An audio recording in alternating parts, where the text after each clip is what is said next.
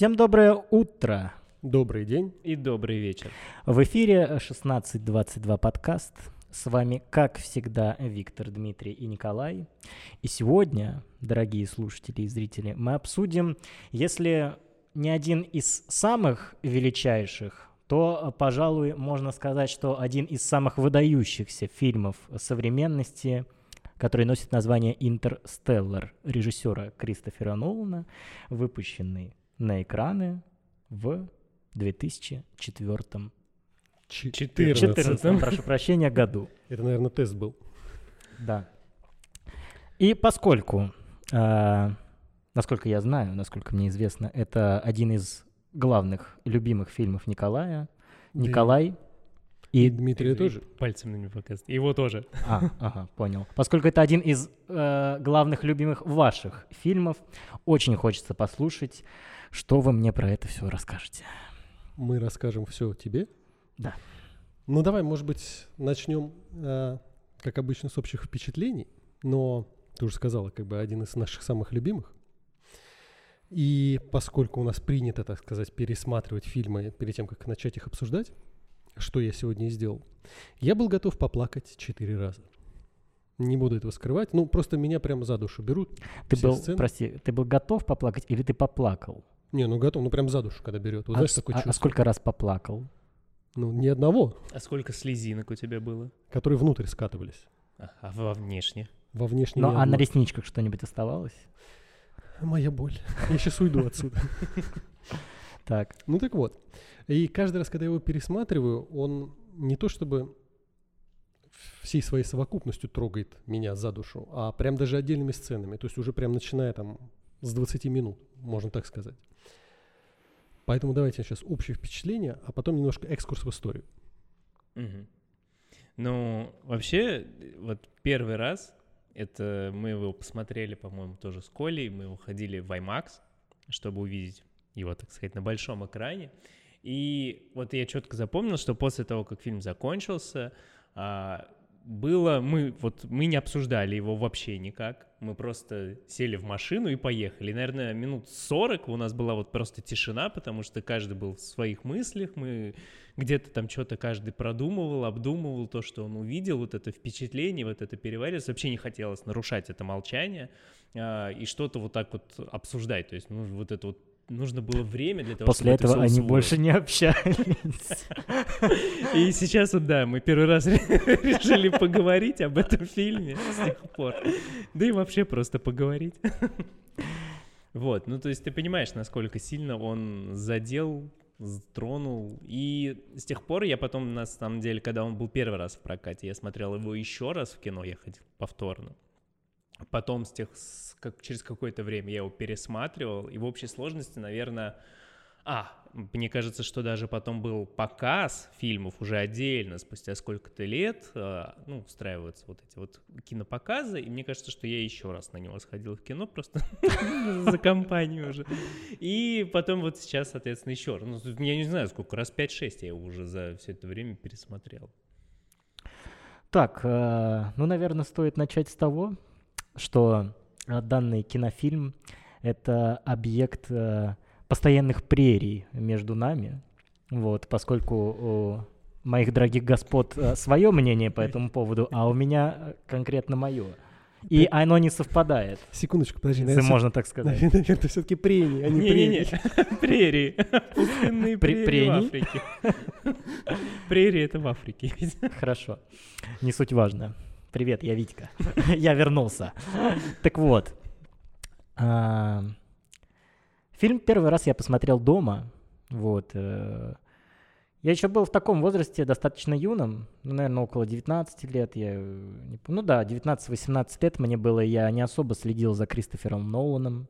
Э, Мне нравился Темный рыцарь, но вот как-то конкретно, чтобы выхватить его имя из кинофильма и начать смотреть все фильмы, связанные с ним, такого не было, поэтому этот фильм прошел мимо меня. Но все-таки, да, я посмотрел его дома и, э, в принципе, оказался под приятным впечатлением, но не сказать, что, конечно, супер-вау. Не сказать, что супер-вау. И мне, наверное, больше-то и нечего добавить по поводу первых впечатлений. Ну, хорошо. Ну, твои супер-вау, я как полагаю, мы как раз обсудим чуть позже Да. уже, когда сюжетные, несюжетные, научные, ненаучные. А, ну вот что я хотел сразу сказать. То есть я посмотрел фильм, а, попутно я сразу залез в интернет, узнал, ну, я знал, я слышал, что есть книжка, но опять же очередные вот эти впечатления меня заставили пойти ее и купить. Прям сразу же цена адовая. Речь Вспомни. идет, он фильм посмотрел накануне подкаста. Сегодня, да. Да. Я посмотрел сегодня, и сегодня же доехал до книжного, купил книгу, которая написана Кипом Торном, ну, который, можно сказать, работал над фильмом в соавторстве с Кристофером Ноланом. Книга как раз так и называется «Наука, наука за кадром Интерстеллар». Как в соавторстве. Консультант, я так понимаю, нет, по нет, это- определенной части. Да, но это я сейчас поясню, кстати. Покажи продакт плейсмент Да. в камеру. Не знаю, видно или нет, но книжка такая объемненькая.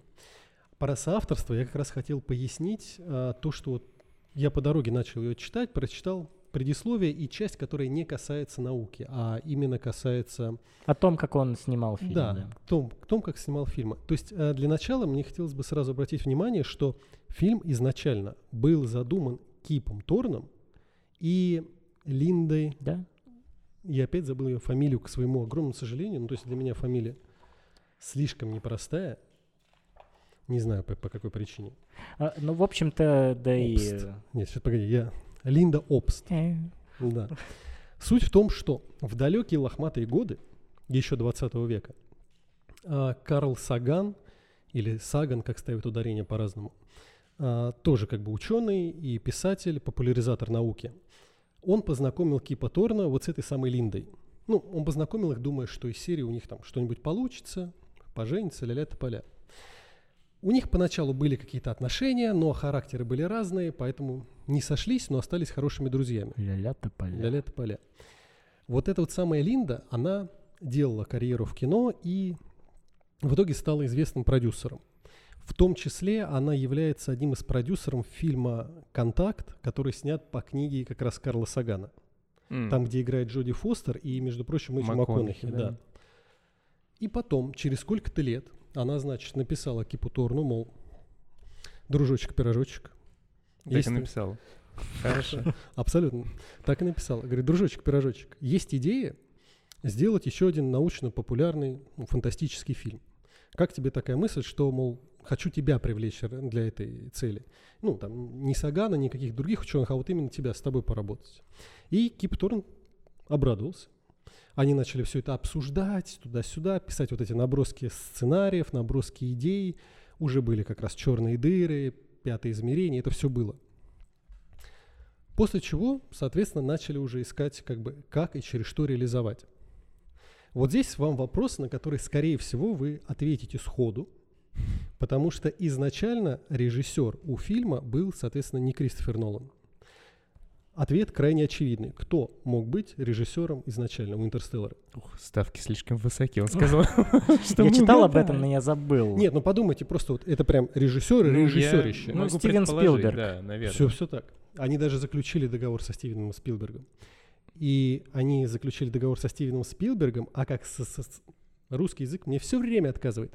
А как со сценаристом они заключили договор с Джонатаном Ноланом. Да, И все так и было. да. Они вместе обсуждали, они вместе писали туда-сюда. Но потом какие-то там терки с этой с кинокомпанией, и Спилберг отвалился. Они думали, что все, хана, все закончилось. Но как раз Джонатан Нолан, так сказать, подтащил брата, который сказал, что он с большим удовольствием этим займется. Правда, там из серии там, через два с половиной года, когда закончится работа над Темным рыцарем. И вот как бы дальше уже развернулось. Они уже начали добав... Кристофер Нолан начал добавлять что-то от себя в сценарий и тому подобное. Но к моменту его прихода сценарий уже был достаточно сильно проработан и составлен. Поэтому вот я и говорю, что Кип Торн это скорее именно как соавтор, М. потому что он приложил очень, очень сильно приложил руку к итоговому проекту. Ну вот этого я не знал. Это Так я сам, да, я сам удивился. Стоит отметить, что э, очень удивительно э, работа, э, проделанная э, с визуальными эффектами в фильме. Читал я на Медне статью о том, как, в принципе, Кип Торн э, взаимодействовал со студией, которая делала визуальные эффекты. Там очень большая статья, подробный разбор.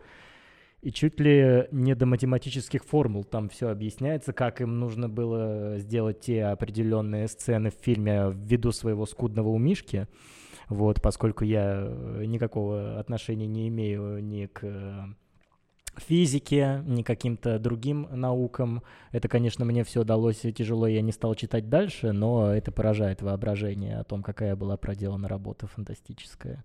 Вот э, тут, пожалуй, невероятно большой плюсик я ставлю фильму за это, потому что не просто выдумали, да, из головы, а подошли научно и как бы научно оправданно ко всему этому люди, работавшие над данным кинофильмом. Ну, соответственно, это, опять же, эм, Нолан при, как бы притащил вместе с собой людей, которые с ним работали над началом. Ну вот я и хотел сказать, в принципе, что сам по себе фильм, он настолько, ну не то чтобы эпохален, но вот значи, значимость его в том, что он очень гармоничен.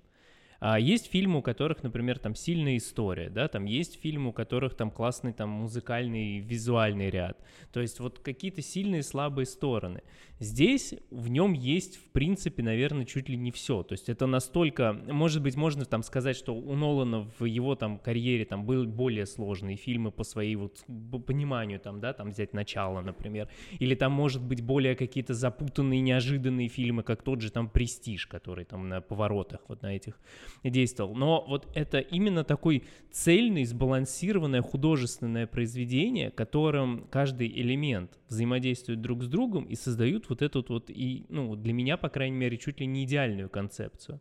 То есть, если тебе нравится какой-то научный подход, да, ты можешь взять оттуда научную идею, ну, посмотреть ее, изучить, потому что в фильме, в принципе, все объясняется, но там есть вот это, то есть это как верх айсберга, да, там понятное дело, что можно копнуть глубже и узнать много нового и интересного для себя, то есть как раз вот в чем суть научной э, популяризации этого.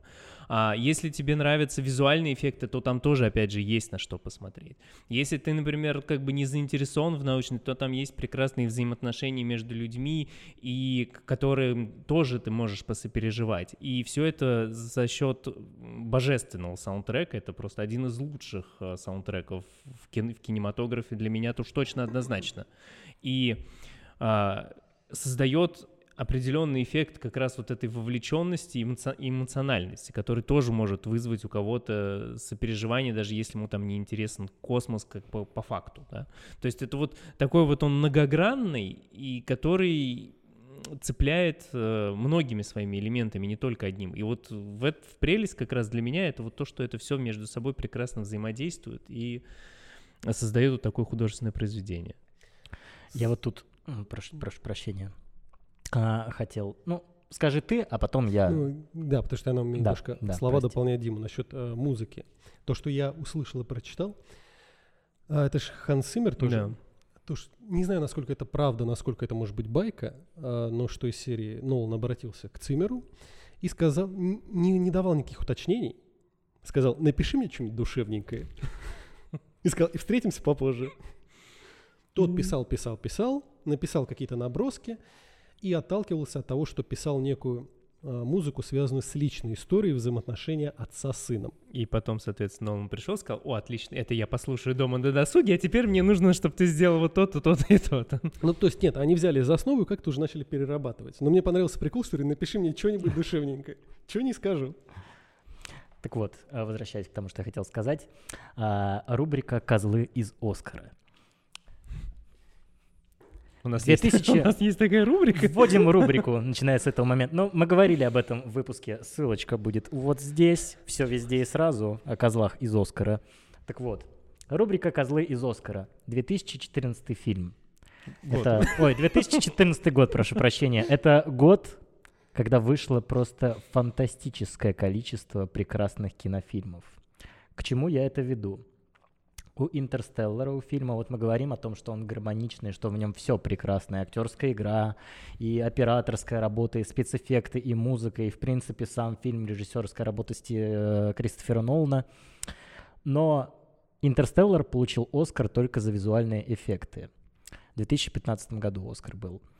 Оскар за лучший фильм получил Бёрдман. Оскар за лучшую мужскую роль получил Энди Редмейер из фильма «Вселенная Стивена Хокинга». Вот. Оскар за лучший монтаж получил, прошу прощения, а, да, лучший монтаж получил фильм «Одержимость» с Джейки Симмонсом про барабанщика. Нет, я понимаю, да. Так вот, из этого следует вопрос. Как вы считаете, все ли э, здесь, э, соответственно, так, как должно быть, или вот все-таки козлы из Оскара? Ну нет, ну, в первую очередь у меня вопрос, конечно, к Энди Редмейеру. Да. Ну то есть нет, я помню этот фильм, я его смотрел, он неплохой, он Эдди, достаточно... Эдди Редмейн. Эдди. Да, он э, фильм неплохой, он достаточно приятный, но А, еще вышел «Отель Гранд Будапешт» в это время. ну то, что вышел на Лучшая музыка к фильму «Отель Гранд Будапешт». Ну это как бы вопрос Оскар. уже вкуса, они немножко разные. Сколько фильмов, да? Я вот сейчас зашел и глазам не поверил. Я даже забыл, что все эти вот... Каждый из этих фильмов мне нравится. Вот каждый из этих фильмов. Ну было, вот. когда-то было такое время. Ну вопросы возникают, да. То есть все фильмы, которые ты перечислил, они в принципе с Бёрдманом у меня тяжелые взаимоотношения. Это, ну это опять же вопрос вкусовщины, я не буду этого отрицать. Но все равно все эти фильмы, они как бы значимые. Конечно, я бы дал бы Интерстеллару еще какую-нибудь, как минимум, награду. Будь то сценарий, либо, опять же, режиссура, если вдруг не давать ему за лучший фильм. Потому- Если вдруг. А я бы дал за лучший Нет, фильм. я бы тоже дал. Но Лучший просто адаптированный сценарий «Игра в имитацию». Нет, с вот Бенедиктом вот с этим я не согласен. С этим я люблю- тоже не Я не согласен, люблю эти фильмы. Нет, я посмотрел, как бы мне нравится иногда такое посмотреть, но что-то слабенький фильм. Нет, я вот тоже не мне согласен. запомнился Ну, слабеньким фильмом. Да, ну, Как бы, может, там и сценарий классный, но... Нет, я абсолютно согласен, что как бы Оскар бы я за лучший фильм бы ему дал. Но я имею в виду, если как бы исходить из той минималки, что он получил, и чего, чего-то среднего, хотя бы еще один-два. Так бы, конечно, без Ну вопросов. вот лучший фильм. адаптированный сценарий, это же не просто сценарий, то есть это а, переложение чего-то, по-моему, я так полагаю. А, да, лучший оригинальный сценарий у нас еще же есть, э, соответственно. Ну, это надо как бы смотреть, уже углубляться в этот Ну, момент. здесь в этой подборочке нету, поэтому да не суть важно, останется. Сами зайдете, посмотрите, нам в комментарии напишите. Но так-то, конечно, один Оскар это, мал- это очень мало. Не, я тоже считаю, что мало. Э, Я бы отдал Мэтью МакКонахи Оскар. Нет, вообще, нет. Я бы не отдал Мэтью МакКонахи Оскар. Нет. Как быстро все поменялось. У меня почему-то вот как-то вылетел из головы Бёрдман в принципе. Вот выбирая фильм на сегодняшний подкаст, я вот решил, давайте Интерстеллар уже, давайте Интерстеллар. А Бёрдман мне на самом деле нравится гораздо больше, чем Интерстеллар. Я бы с удовольствием его обсудил, и я бы отдал Оскар Майклу... Майкл Китон. Да. Да. Вот, э, потому что в Бёрдмане, конечно, мне показалось, что он играет гораздо сильнее, чем э, МакКонахи в Интерстелларе. Я из Бёрдмана больше запомнил того же Нортона, например. Да есть вы, у вас Нортон Китон. любимчик, вы в каждом подкасте упоминаете Нортона. Ну, потому Ну, что это мне Нортон. кажется, может быть, Здесь будет счетчик Нортона, где-то здесь вылезет Нортон Может и быть, в чмокнет Димку. В Интерстелларе он был среди кукурузы. Нортон. Ну, вот. И, а, по- поскольку этого МакКонахи упомянули, я Да, не- Димка не ответил, считает ли он э, Да про Оскары, никак. что все справедливо, так сказать. Скольз ответил, что я бы все-таки Интерстеллар бы дал бы как минимум, наверное, лучший фильм все равно. Ну, то есть, если сравнивать с Бёрдманом, для меня Интерстеллар более... Более... Ну, в плане, что более сложный, что ли. Он больше заставляет задуматься и выйти за рамки, нежели чем Бёрдман. Бёрдман хороший фильм, безусловно. И он мне, в принципе, когда я его посмотрел, мне тоже понравился. И... Вот здесь я соглашусь. Я бы, скажу. может быть, дал бы ему Оскар за, ну вот какие-то как- монтаж, по-моему, это называется, да, потому что в Бёрдмане классные были эффекты, когда там э, он там, я помню, до сих пор там по лестнице шел, у него был саундтрек, и там показывали, что кто-то этот саундтрек играет, то есть там вот это все перетекание камеры, вот вот операторская работа. Беспрерывный там, монтаж там. да, там шикарнейшее сцена, да. было. Вот. Но именно с точки зрения фильма как э, того, что толкает тебя за грань чего-то, то есть потому что Бёрдман, он все-таки был сконцентрирован на определенных достаточно земных таких проблемах, и, в общем, это их касался. Все-таки Интерстеллар как-то заставляет больше думать, больше размышлять, может погрузить тебя в нечто новое, если ты захочешь узнать это. То есть для меня вот все-таки это более важный аспект. Ну и я бы лично, конечно, ему за музыку все-таки дал бы, потому что отель Гранд Ну, Будапешт Циммер, он... э, хорош, конечно, безусловно, и музыка там хорошая, но не настолько, потому что Циммер затронул какие-то вот прям глубинные нотки. И опять же, сочетание музыки с кадром, там просто невероятное в «Интерстелларе». Ну и в отеле Гранд Будапешт тоже. Но там нет, деле. там, может быть, за счет своей тематики нет такой цепли... ну, вот такого прям до мурашек, чтобы тебя Ну, пробирало. просто тут тема еще в «Интерстелларе» такая, она душещипательная, поэтому это все более накладывается, и музыка еще такая, ну, э, Циммер, э, несомненно, конечно, гений, вот, но просто «Гранд Будапешт», он такое более, ну, Андерсон, он все такие фильмы снимает, э, сказочно Светлые. милые, да, милые, светлые фильмы. Ну да. Ну, дело может быть в этом. Но я согласен абсолютно с Димкой. Я бы тоже Бёрдману не дал лучший фильм. Как бы мне вот не нравился Бёрдман больше, чем э, Интерстеллар. И Интерстеллар, да, в этом плане как-то расширяет э, границы сознания и, в принципе, Ну, это- мысли. да, это как раз тоже отдельный вопрос, который мы обсудим, поскольку он направлен не только внутрь, но и наружу.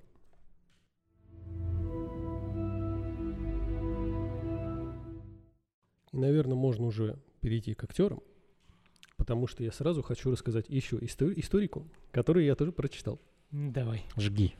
Как раз про МакКонахи. Во-первых, я упоминал то, что МакКонахи играл э, ВКонтакте тоже. И здесь, соответственно, Кип Торн сидел. Да что, в ферму? В какую ферму? ВКонтакте. Да, ферму. Огонь зомби-ферма. Сажал огуречки и тому подобное. Не, вот Кип Торн сидел, никого не трогал. Ему, по-моему, пришло сообщение как раз от МакКонахи, что из серии можно ли с вами там пообщаться, потусить. У меня есть вопросы. Они договорились там в итоге где-то встретиться. Приходит тебе сообщение такое, что будешь делать. Я предположу, что это все-таки спам. Они договорились. И так Николай упустил главный шанс в своей жизни. договорились. На экранизацию «Блуждающего межзвезд». Кстати, покупайте новую книгу Николая «Моя дорогая Марта». Доступна во всех э, магазинах нашей страны. Договорились они встретиться. Встретились в каком-то отеле, там, соответственно, МакКонахи то ли ехал на съемки, то ли еще что-то. Кип Торн с- м, э, в книге, соответственно, пишет о том, что он пришел в номер, там не было мебели, а, кругом валялись всякие черновички. МакКонахи его встретил э, в шортах, в сланцах и в майке.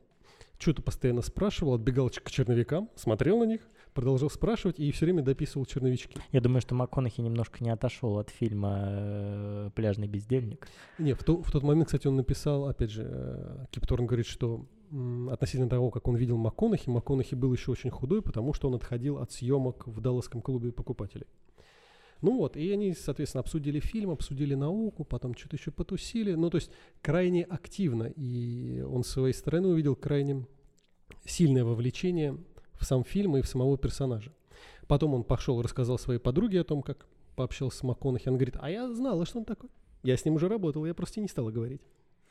Ну, вообще, я читал просто книгу МакКонахи «Зеленый свет», она, по-моему, называется, которую он написал автобиографическую, посвященную это как раз своему тернистому жизненному пути. Вот. В принципе, она такая носит, ну, не только информативный, но и мотивационный характер, как, в принципе, наверное, все книги такие, ну, вот, написанные с такими звездами о том, что как они вот достигли чего и чего они советуют и так далее. А, Но здесь вот, вот этой самой мотивации ее было минимум, потому что по большей части она, он занимался жизнеописанием, достаточно легкий язык у книги, и по ней уже, в принципе, было понятно, что он очень специфичный человек, он очень простой человек. То есть он а, вырос где-то там на ферме, что, в принципе, наверное, опять же, ему было близко вот это вот то, как он отыгрывал персонажа в «Интерстелларе», потому что он сам по себе такой вот фермерский парень. Вот, у него там был достаточно такая Ты Семья. сказал им, что я люблю ферму. Да, я ее люблю. Вот, он, в общем, у него там были и, ну, так, суровый отец такой прям, который вот матерое такое воспитание. И он, в принципе, в какой-то момент, он а, играл, в, принципе, в мелодрамах, драмах, то есть он брался за все подряд, а потом он понял, что ему нужно что-то вот как-то найти себя, и, в принципе, он собрал трейлер, собрал пожитки и просто уехал. И жил он как вот, как в пляжном бездельнике, то есть он ничего не делал, тусил, постигал, там, купался голый там где-то в, в океане просто, и вот э, открывал свои, так сказать, чакры тому, что, что он хочет же от жизни и что ему вот просто нужно. И поэтому он вот после такого, скажем так, ну не то что перерождения, да, получается, что вот потом у него начали выходить прям вот эти вот фильмы, они один за другим, что он сыграл в «Настоящем детективе», он сыграл в «Далласском клубе покупателей», он сыграл в «Интерстелларе», а потом еще где-то я его видел, опять же, там, и в «Джентльменах» он сыграл, и... Темная башня. Да там нет, там много там. И вот у него Танцпол. прям, он каждая роль у него получилась э, очень уникальной. Он прям вот проникался ей. Нигде его нельзя вот из этих фильмов упрекнуть в какой-то, ну, скажем так, классическому подходу к персонажу. У него очень самобытные личности получались. Я думаю, что это как раз вот это вот то, что он сам по себе такой человек, то есть увлеченный, который способен взять просто там, не знаю, там, там тоже он историю описывал, что вот он в какой-то момент ему захотелось путешествовать по стране. У него не было денег, он там пришел к каким-то там людям, которые продавали мотоцикл, он сказал, ребят, мне нужен мотоцикл. Они говорят, ну окей. Он взял в аренду мотоцикл, просто за какие-то там отдал им какие-то там свои вещи и просто поехал кататься по стране на мотоцикле, вот тоже вот исследовать вот этот мир. Ну, то есть как-то так вот это все происходило. Ну, то есть такой специфичный человек, и вот роли у него тоже получается очень необычные. Ну да, я быстро в подтверждение как раз твоих слов. Просто вот я ради интереса открыл список. То есть э, прям виден яркий переход. Ну как раз это где-то 2011 год. Потому что до него это всякие, ну, призраки бывших подружек. Да, в романтических комедиях он играл. Ну, там были, вот Были, контакт были, у него были. был, потом у него был что-то там «Время убивать», по-моему, где он э, в, адво- э, в адвокатском таком поприще. Для меня МакКонахи начался с фильма «Линкольн для адвоката». Вот МакКонахи сегодняшний. Ну это вот опять же, это все как Да. раз того же времени. Это тоже 2011 год. Это Кстати. Линкольн или Линкольн? Мне казалось Линкольн. Не Но я, важно. не- но я не уверен, на В самом данном, деле, как в правильно данном ставится случае ударение. сейчас не критично. Ну да, Но, кстати, тоже фильм классный. Да. Чуть все не уронил.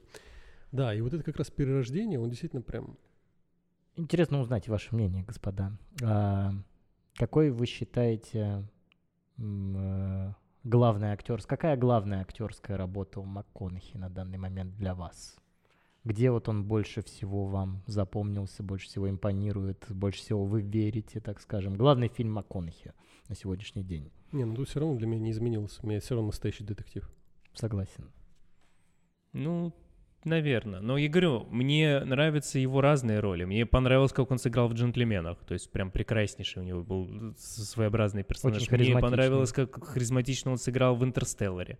И в «Настоящем детективе» у него был тоже очень сильный персонаж. Просто тут а, он же все-таки не то чтобы...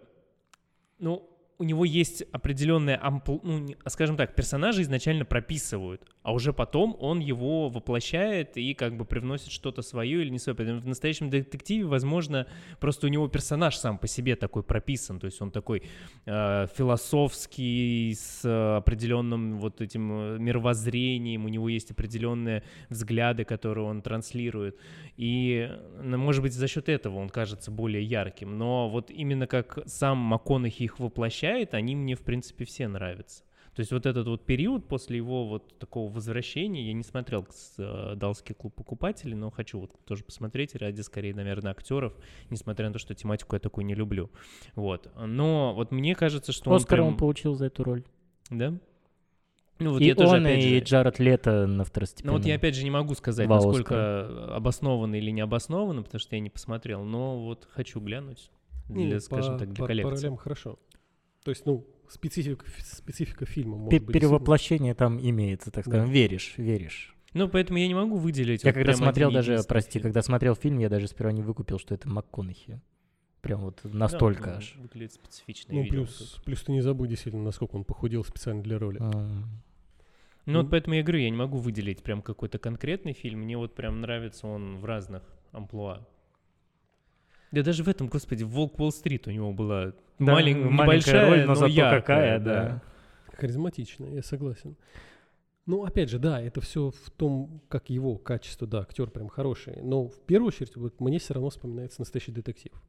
Но опять же, Ну, здесь это не стоит, да, здесь не стоит забывать, опять же, мой уклон в, в депрессивные вот эти вот картинки. Это не Но стоит. настоящий детектив это все-таки сериал, и там гораздо больше времени для, для раскрытия персонажей, для всяких творческих вот этих актерских находок, и э, больше позволяют раскрыться МакКонахи в этом Ну, плане. Ну да, Фильм кстати, это вот. все-таки рамки. Да, нет, ну хорошо, если убрать э, сериал, соответственно, дальше я как раз вспомню «Интерстеллар».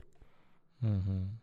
Опять, ну, здесь уже кому как, здесь спора-то нет. Не, если убирать сериал, я пока что еще как бы жду. МакКонахи, он ждет. Я жду. Я все еще жду. Хорошо, господа, с МакКонахи-то, в принципе, все ясно. Он нас умничка, молодечек, и вот это вот и все. Комсомолец. Э, Что скажете по поводу других актеров в фильме? А их там тоже большое количество прекрасных актеров, которые играют ничуть не хуже, чем МакКонахи. Ничего Кто вам выделяется в первую очередь? А сейчас, секундочку, я удивился, кстати. Я сейчас смотрел фильм, и я такой раз, и я, ну, я... Это как-то, видимо, произошло в тот момент, что вот этот актер, он стал популярен после уже выхода этого фильма, и я такой смотрю, а, так это ты, Тимати Шаломе.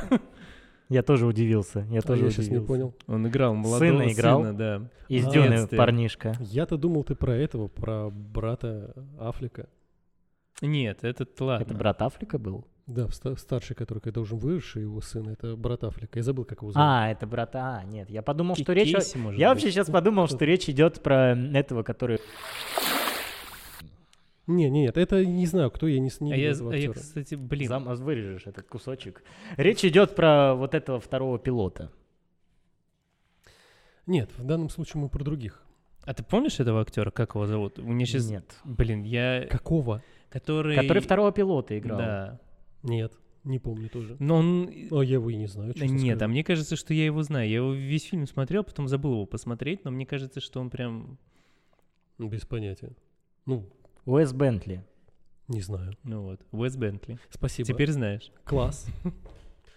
Это помогло. Ну что, есть там какие-то роли известные? В «Призрачном гонщике» он играл злодея Блэкхарда, если помните. Вот, я помню. просто не видел. Вот, кстати, помню. А я не Я видел, тоже не помню, знаю. он запомнил. Не- неплохо, неплохо. А Такой, ты же коне- не он, конечно, «Призрачного проходной, гонщика»? Не, не вспомнил. ну, который там вот он в грудь такую руку вставлял, и люди М, чернели, не и вспомнил. сушались. Не вспомнил. Ну, господи. Спасибо. И это он пожалуйста. вставлял еще до того, как его в фильмы начал играть. Они увидели такие, о, вот его позовем. Да, он нам подойдет. А вот как раз, между прочим, еще актер, о котором мы тогда говорили и спорили, сам себе делаю хуже, э, выпуски про сериалы, ссылочка будет вот здесь. Помнишь, я говорил про «Тайна третьей планеты» или как-то так? Допустим. Ну вот про семью, которая инопланетян как бы на Земле. И я говорил, что там, Ремейк Джон- еще, который русский да, есть. как там Джон Литгоу или тому подобное. А, да, да, да. Ну вот он дедушку-то здесь как раз Да, играет. да. Да. Ну нет, да, все, я понял, о ком ты. Я ничего не понял, ну ладно. Дедушку кто играет? Привет, я Витька. Де- Дедушка в «Интерстелларе» играет, помнишь? Дедушку помню. Вот. И он как раз играет в сериале, который я А. тогда вам пытался объяснить. Нет, это 90-е я знал. Это он, он известный актер, и в том числе он известный как раз Да, но я просто как раз про него за счет Ладно, хватит этого фарша, перейдем к другим актерам. Энн Хэтэуэй, моя дорогая, моя любимая, вообще это, наверное, вот на данный момент у меня все время меняется вот первое место, но это на данный момент, наверное, одна из самых, э, вот кто я считаю красивых актрис в Голливуде. Вот она у меня первое место занимает. У тебя-то я знаю, что Галь Гадот. У Димки Кара Делевиль все еще нет? Уже нет? Ну да не суть. Ну скажи, кто И такой. вообще у него не Галь Гадот. Ты Уже не Галь Гадот теперь тоже? Что происходит? А, да, давайте обсудим это. Привет, я Витька. Главное, мне нравится. Давайте закончим эту кашу. а Да, и начнем обсуждать красивых актрис просто. Нет, но суть в чем? Энн Хэтэуэй, как вам в этом фильме? Ну, в данном случае прекрасно. Я к ней отношусь более сдержанно, как к актрисе. Более спокойно. Ну, то есть я ее никогда не выделял в каких-то особо ролях. Но в данном случае она играет как бы хорошо, действительно веришь. И действительно видишь, как мы и говорили, действительно видишь своего персонажа. К сожалению, по моему мнению, э, на фоне МакКонахи смотрится серенько. На фоне МакКонахи в этом фильме все смотрятся серенько, вот кроме э, его дочери, будучи уже взрослой. Хотя она там появляется эпизодически, но вот э, монологами своими и, в принципе, всеми сценами, которые, в которых она присутствует, актриса... Сейчас мы подскажите. к ней перейдем. Джессика Чистый. Вот. А, она как бы наравне с Мако. Ну, это вот мои Щас, впечатления. щас, Но щас вот к Энн Хэтэуэй, к сожалению, вот, э, немножко серенькая. К Чистым сейчас дойдем, если не буду говорить. Это Да. понятно. Ну, вообще не совсем согласен с тобой в плане того, что у них абсолютно разные, скажем так, по значимости даже, наверное, по, даже не по значимости, а потому что этим персонажам отведено в фильме, у них разный пласт. То есть у МакКонахи гораздо больше ему и времени дано, и у него больше, более объемная, скажем так, проблема того, каких спектр эмоций, которые ему нужно отыгрывать. Вот. Хэтуи прекрасная актриса, и где бы я ее, в общем-то, не встречал, а, она всегда играет хорошо и всегда приятно на нее смотреть. Пересекаемся мы, правда, с ней не очень часто, потому что у нее много много а, мелодрам и таких вот просто, ну, каких-то комедий или чего-то такого, потому что, ну, как вот, не знаю, я с ней не, не часто сталкиваюсь. Мне прям на память, ну, вот помимо «Темного рыцаря» приходят, пожалуй, только э, «Напряги извилины», ну и где-то вот еще в каких-то фильмах я с ней встречался, но я прям сейчас вспомнить не могу. Ну ты говори, я пока просто Вот, поэтому, но всегда, когда я ее вижу, прям вообще радостно ее посмотреть. И персонажи она отыгрывает хорошо, и мимика у нее интересная и приятная. И, в общем, как бы сама по себе актриса, она достаточно хорошая. Ну, вот есть, например, два фильма, которые, соответственно, мы упустили по той простой причине, что мы ну, просто не смотрим такие фильмы. Это, во-первых, Джейн Остин, и «Отверженные» тоже, по-моему, про французскую да, революцию, да, что да, ли. Да, да, ну, то есть они просто Там... мимо нас прошли.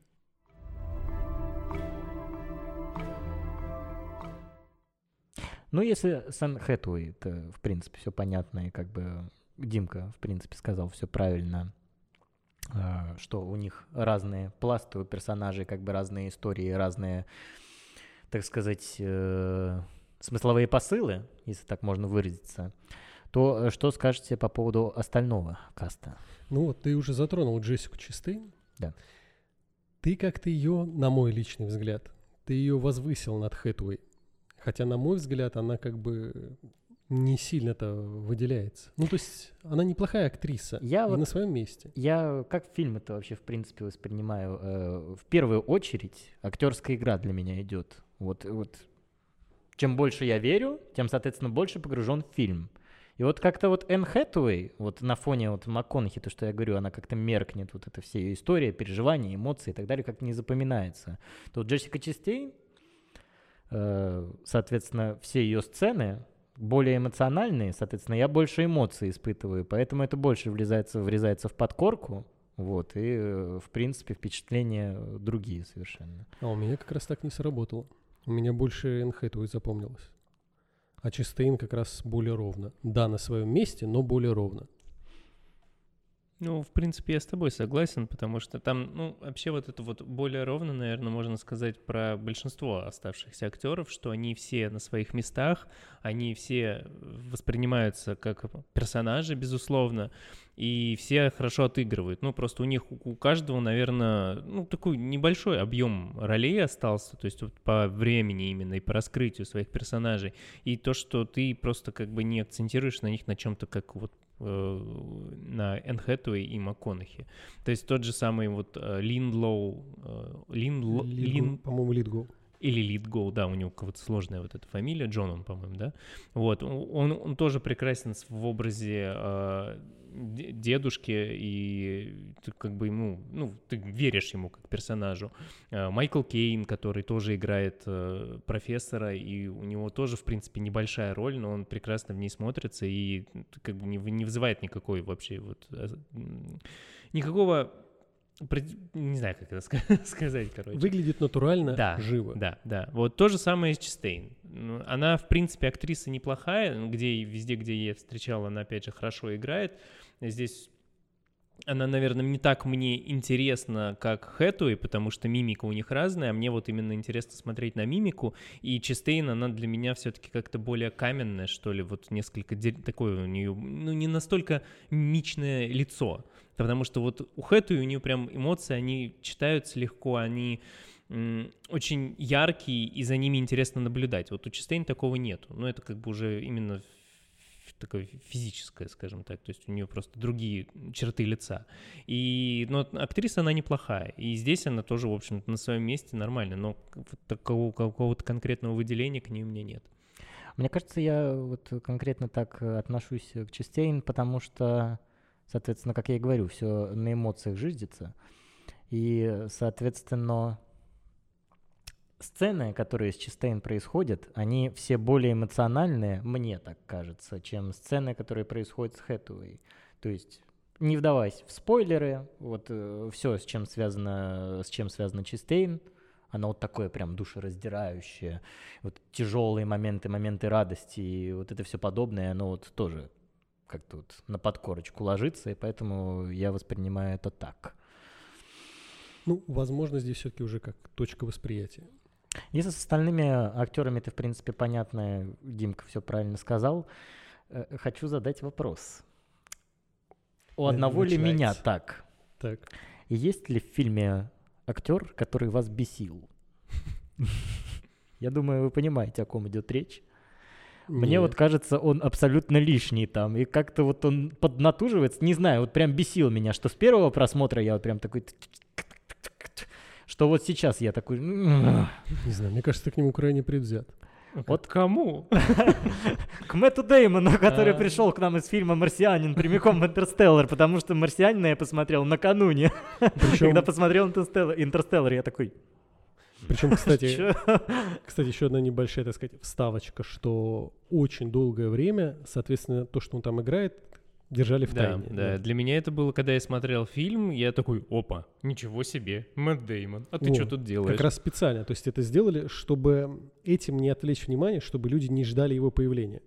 Ну да, нет, его появление первый раз было абсолютно для меня, вот когда в кино смотрел, было абсолютно неожиданным, потому что его я не ожидал там увидеть. И, в общем-то, но опять же, он у меня не было к нему отношения какой-то бесячести или там вот как-то так. То есть Я он- могу обосновать. Прости. Только пока еще без спойлеров постарайся. все, что происходит с персонажем Мэтта Деймона, вот эта вся трагичность, мрачность и еже с ним, как-то вообще в моем представлении, в моем мироощущении не ложится на милое лицо Мэтта Деймона. Мне кажется, что он просто не справляется с эмоциями, которые у персонажа у его должны быть. Может быть, здесь я вот не смотрел фильм в оригинале, за что себя корю, надо бы, надо бы с Ну, субтитрами кстати, поглядеть. интересно было бы. Да. Вот я, Вот я смотрел в дубляже. Может быть, здесь играет дубляж, и где-то актер дубляжа не дожал. Но вот мне кажется, что вообще Мэтт Деймон, конечно, своей ролью, ну, это не попадание вообще конкретное. Здесь хотелось бы видеть что-то мрачное и более надрывное, что-то вот э, даже не могу представить, Ну, какой актер мог бы с этим Мне надо, мне надо будет не забыть, когда мы более по спойлерам пойдем, я скажу на эту тему, потому что как бы я все-таки немножко иначе думаю. Я как раз могу это обосновать. Ну хорошо. Да нет, к нему у меня тоже не было претензий. Да, он, конечно, действительно странно, то есть это нестандартная для него роль, потому что мы привыкли к какому-то его другому образу.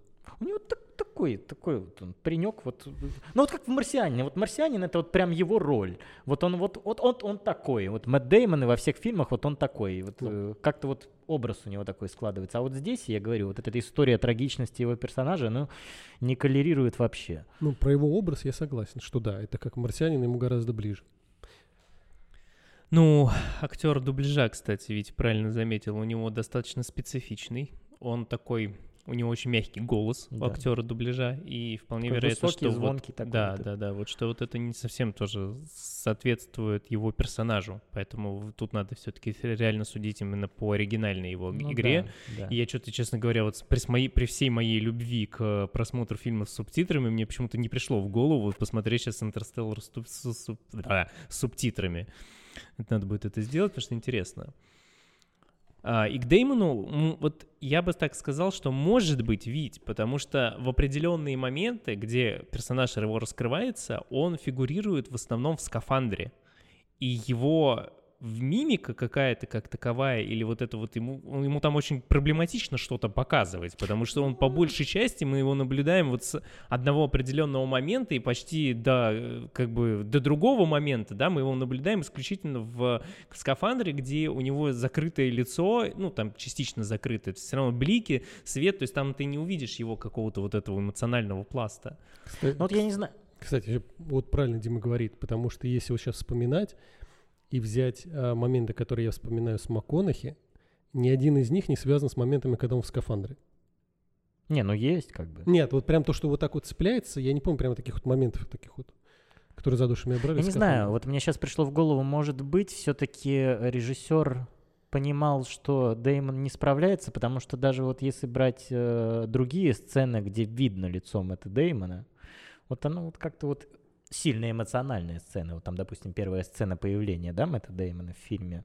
Там вот тоже как-то вот полубоком его снимают, и не особо видно его эмоции в этот момент, а хотелось бы вот как-то вот Ну, посмотреть Не знаю, нет, не, согла- не соглашусь.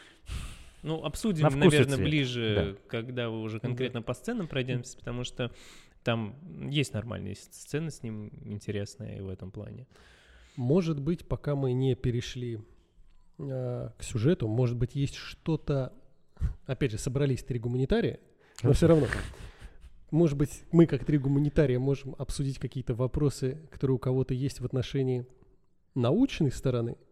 В отношении научной стороны я бы обсудил, когда мы об- начнем Ну, обсуждать да. Нет, сюжет. а может быть, что-то Да, есть еще тут- такое из общего? Что-нибудь так пояснить, уточнить? Э, Физика за девятый класс? какой? Да, да, типа того. Ну, из серии, что Витька такой, а, черная дыра. Такого... Да нет, там Нет, там, Нет, там, в принципе, нам все разжевывает фильм, и, в принципе, все понятно. То есть э, никаких вопросов не возникает. Это вот как э, научно-популярное, так скажем. И вопросы вот эти все там, э, ничего сложного, никаких математических расчетов. То есть черные ну, то дыры, есть- кротовые норы, в этом, ну, вопросов никаких нет. Вот у меня есть главный вопрос к фильму, который Ну, портит мне все сюжетный, да, впечатление. он Да, сюжет- он он сюжетный. сюжетный. Нет, в этом плане да. Это, а я имею в виду прям вот именно такое что-то научное. У тебя тоже все ясно. Нет, ну, я говорю, то есть это... Он решил нас пристыдить. Нет, просто. нет, нет, нет. Нет, он просто прочитал, он хочет рассказать. Он подготовился. И он тонко намекает. Господа, не хотите ли вы задать мне Ну, давай, вопрос? Мне кажется, у вас все-таки какие-то проблемы. Да нет, на самом деле просто имеется в виду Он обсудить книжку купил, думает, он умный. А потом так, сейчас будет задавать вопросы, я тихонечко по оглавлению. так. Кстати, подписывайтесь на YouTube канал Николая My Afterword. Так вот. Обсуждение книг, обзоры, все дела. Так вот, а, то есть, опять же, стоит отдать должное, то, что мы три гуманитария, и вот как бы посмотрев фильм, у нас не осталось вопросов как таковых. Хотя там затрагиваются крайне Нет, вопрос у меня вещи. остался, просто он... Он, он связан с сюжетом. Ну Я имею в да. виду из того, что тебе показывают сам мир и саму его структуру. У тебя не осталось вопросов. Тебе подали идею таким образом, что ты, в общем-то, все понял. Ну, нет. Нет, Нет, ну, Коль, я сейчас тоже не совсем с тобой согласен, потому что, может быть, мы... Нет, потому там что ты есть, у меня есть вопрос как раз с точки зрения физики и устройства мира, связанный с сюжетом. Да, просто я ты не могу сейчас просто сейчас это сказать, зачем ты в это лезешь, я не к понимаю. этому Мне именно нравится. вот в тот момент, когда мы еще не, не говорим Выйди конкретно и зайди про, нормально. про- про сцены, да, то есть там есть это смысл обсуждать уже. ну прибли- хорошо, давай я услышу Витин к вопрос, тогда смогу понять, потому что, Ну, это я под конец э, Ну. сюжета расскажу. понятное дело. Ну, в общем-то, тогда актеров мы обсудили, Да. музыку мы обсудили, Да, съемки мы обсудили. да. А, Кстати, съемки мы не обсуждали. Не, ну а что хорошо их Нет, ну обсуждать? что, можем обсудить локации, да, вот где снимается фильм, как вам вообще, в принципе, подбор локации, как вам цветокор, как вам монтаж, как вам операторская работа, вот еже с ним, вот если все это вот об этом говорить. Ну вот я бы хотел сказать как раз относительно атмосферы Да. фильма вообще и того, что на это играет. Это музыка, которую он подобрал, то есть мы просто обсуждали, что музыка крутая, но я так понимаю, что основной инструмент — это орган, и вот его вот этот вот холодный звук, такой величественный холодный звук, он прекрасно ассоциируется именно вот с космосом. Он дополняет вот это вот космическое пространство, абсолютно безжизненное, пустое.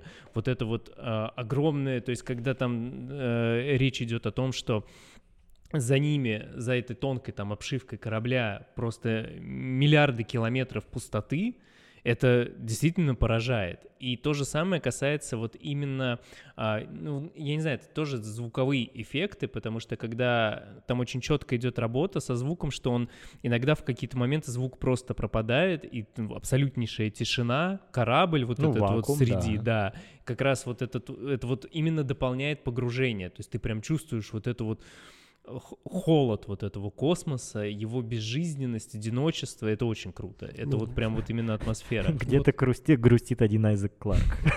Ну вот как раз то, что ты говоришь, вот этот звук пропадает, то, что вот это как раз те самые тоже мелочи, за которые стоит отдать должное. Ну, вот я что, как раз да, и хотел да, о них что это сказать. как бы Что там работа со звуком именно, и вот с, опять же, с визуальной стороны, то есть там есть кадры прям вот э, этих гигантских планет, маленького корабля, вот это вот все это под э, величественную органную музыку, это прям что-то с чем-то. И вспоминая того же господина Кубрика с его вот классической симфонией, которую он пускал в «Космической Одиссее», где стыковка идет под какую-то там классическую музыку. Несмотря на то, что почему-то это является вот именно э, классикой кинематографа, вот все-таки это для меня ни- никак не погружает, не работает на погружение в атмосферу. То есть не обсуждая сам фильм, вот если противопоставить то, как изображен космос там у Кубрика и у Нолана, вот подход Нолана мне гораздо больше импонирует, он меня больше вот втягивает и погружает, нежели чем Но это господин совершенно Кубрик. разные просто вещи. Ну, с бы одной с- технологии тоже разные. Нет, с одной Тут- стороны разные, но с другой стороны, опять же, вот то, что я видел всякие там видео, обзоры и тому подобное, да, как бы Нолан все равно вдохновлялся так или иначе э, «Оди- космической Одиссеей. Они даже брали какие-то энные кадры. Ну, воз- нет, это Ну, что, не то есть, исключено. Например, корабль, построенный по принципу центрифуги, там стоял кадр, вот там планета, корабль, и рядом поставили такой же кадр из «Интерстеллара». То есть, да, он вдохновлялся, Нет, но... э, кстати, вот ты говоришь про визуальные эффекты. В «Космической Одиссее» просто потрясающие визуальные эффекты. То, что вот Кубрик на тот момент, на когда-то 70-е годы, Если не 60-е. да, вообще. это, это просто что-то немыслимое, что он смог вот так вот это все... Я не смотрел космическую Одиссею. Ну, ну, ты можешь глянуть, она идет, к сожалению, три, часа- и ты вот как раз не выдержу. У нас просто, понимаешь, у нас как раз претензии а, к тому, что происходит, Да. а не к визуалу. Да, да, Я да. То есть понимаю. вот это вот, ну, вот долгие планы, показанные э, в «Интерстелларе», с под подбор именно то, как это Нолан воспринимает и видит, вот эта вот органная музыка, вот это пустое пространство, и то, как это воспринимает Кубрик, мне как раз вот подход Нолана ближе, потому что у Кубрика он специфичный. Да, вот как пример, ну просто могу быстренько, коротенько один момент оттуда вспомнить из Одиссей. Просто чтобы сравнить. У тебя вот Интерстеллар перед глазами, вот совсем свеженький, и там, значит, у них сломалась какая-то штука на рации, и мужик такой, надо ее починить. Следующие пять минут нам показывают корабль сбоку, и как космонавт в полной тишине, или под классическую музыку, я не помню, медленно двигается к ней. Он к ней придвинулся, взял деталь, летит обратно пять минут. Зашел, проверил, а, она в порядке, пойду поставлю назад. И еще пять минут.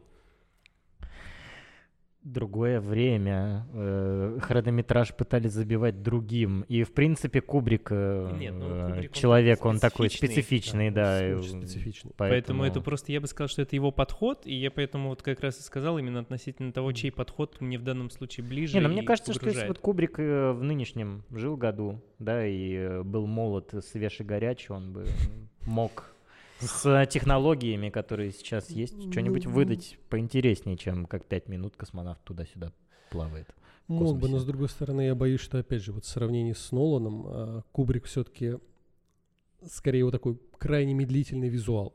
М, То есть это что-то такое, что надо было прочувствовать, а здесь все-таки есть некая форма наполнения. Но опять же, это субъективный взгляд, конечно, вопросов нет. Но да, при, при таком сравнении сильно выделяется. А вот звук, как раз, опять же, я к нему снова вернусь.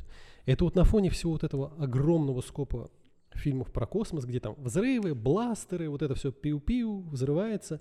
И когда вот в том же 2014 году мы смотрели, и ты видишь то, что тебе показывают космос и беззвучный взрыв, и ты понимаешь, что как бы оно так и есть на самом деле. Все там происходит без звука. Это как бы прям дополнительный плюс, и спасибо за то, что это прям действительно научно. Ну, это круто, да. Я говорю, то есть там вот эти все сцены, когда он там, корабль взлетал, когда там пропад- пропад- пропадал звук, соответственно, и вот это просто тишина, и вот э, воздух, который вот слегка под, ну, соответственно, вот я просто не знаю, как это называется, что он его именно корректировал курс за счет выбросов воздуха, то есть вот это... Ну так, так, так и называется. Блин, Так это написано.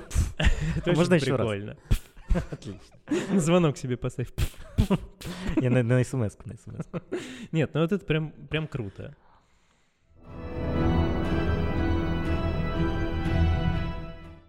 Ну что же, пора поспойлерить. Пора поспорить. Категорически поспойлерить. И пообсуждать все витьеватые сюжетные сюжеты. Ну, то есть прям весь фильм. Весь С фильм. начала и до конца. С каждой сцены. Для начала предлагаю обсудить э, сцены без финала, которые больше всего тронули вас за душу. Ты знаешь, что-то слишком много. Я сейчас боюсь, я весь фильм так перечислю. Начинай. Ну нет, ну у меня их просто очень ну так много. начинай. Первая сцена, которая, конечно же, вспоминается, наверное, всем, и которую сразу захочет сказать Дима, которая ассоциируется, соответственно, с главной музыкальной темой и моментом стыковки. Она самая такая, самая напряженная и самая душевная. Вообще не запомнилось. Просто обрубил на корню. Ну-ка, ведь и твоя какая. Сейчас вы все поймете, как я отношусь к этому фильму. Нет, ну знаешь, сцен очень много. Я могу просто по факту перечислять их все. Что начиная там из серии в самом начале, когда они там гонятся с беспилотником, что там вот про пятое измерение, что про всякие эти, эти Аж слова у меня вылетели. Куда? Что про планеты конкретно. Каждая отдельная планета, по сути, как бы своя отдельная сцена, в которой имеются свои такие моменты, которые цепляют. Отлично, что ты к этому подошел. Один из моих, э, так сказать, э, аргументов в пользу того, спойлер вам, пользу того, что я считаю, что это не самый величайший фильм Кристофера Нолана и не выдающийся фильм, вот, а переоцененный на самом деле фильм. Первое. Планеты. Все планеты, которые нам показывают, вот эти разные, сколько получается, три нам мира показали, да? Три мира, абсолютно серенькие, неинтересные и вообще никакие. Вода, лед и э, там каменная земля. Может? Ну это, но это нет, я, но, а, ну, я понимаю, что с точки зрения реализма, я понимаю, что чтобы это смотрелось вот э, как бы коллерирующе со всей историей, со всем фильмом, они же ищут новый дом, да, и нам нужно показать что-то похожее, что-то знакомое, но не впечатляет от слова совсем. Может, Витьке показать фотографии планет Солнечной системы? Нет, просто я даже не хотел- думал, что сейчас уже...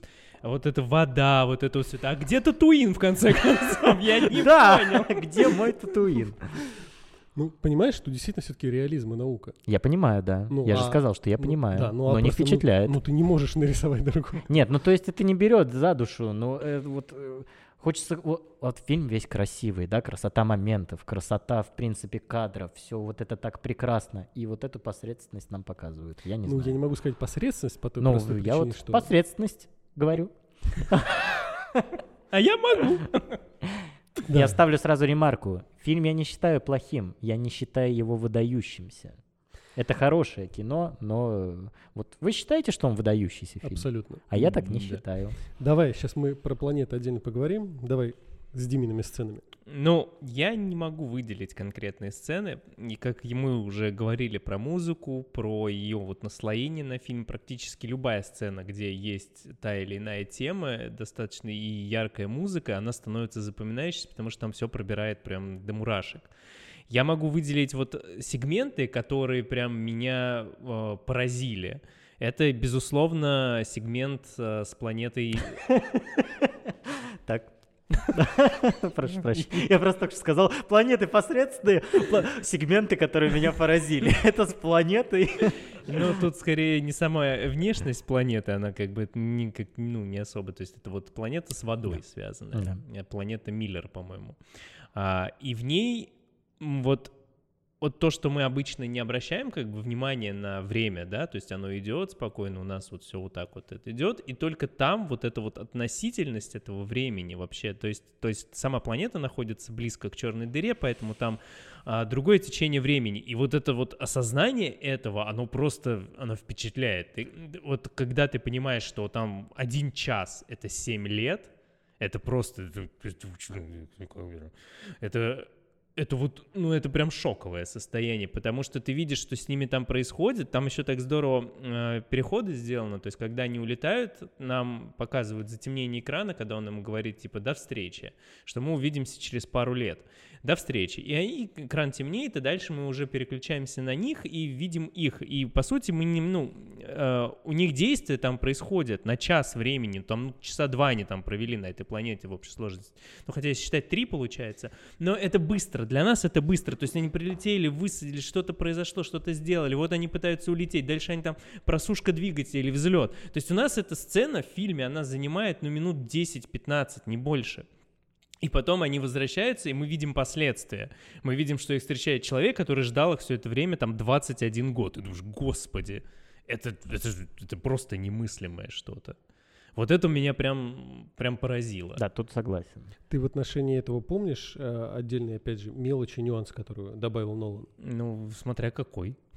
Про, соответственно, звуковое сопровождение на этой планете. Э, Ну да, там, да, то, что ты имеешь в виду про Да, время. Там да. есть э, звуки, там, а когда они высаживаются, там, по сути, начинается такой звук тикающего Да, там времени. на протяжении всего времени идет тикающий звук. По факту там а, звук, соответственно, повторяется там 1,25 секунды каждую, и каждый вот этот щелчок — это один день на Земле. Подготовился. Нет, это ста- нет, на самом деле это прям старый факт, который я до этого помнил. И это прям круто. И мало того, в этой вот во всей этой сцене ты еще допол- дополняет напр- нап- напр- напряжение, то, что ты понимаешь, как, как, они стараются это сделать, то есть ты видишь, и опять же, это и актерская игра там играет роль, потому что когда МакКонахи сажал этот корабль, там он прям, ну, было видно, что он хочет сделать это максимально быстро, и ты видишь промедление, которое вот эти вызывает, и ты им реально сопереживаешь, потому что понимаешь, блядь, что, твор... что творится, взлетай! ну, короче, вот это вот прям действительно крутой сегмент фильма. Но, кстати, с ним связан один, на мой взгляд, не то чтобы косяк, но вот эта сцена, она сейчас мне несколько была не то чтобы непонятна, я считаю, что она лишней, и э, это можно было бы оставить. Это,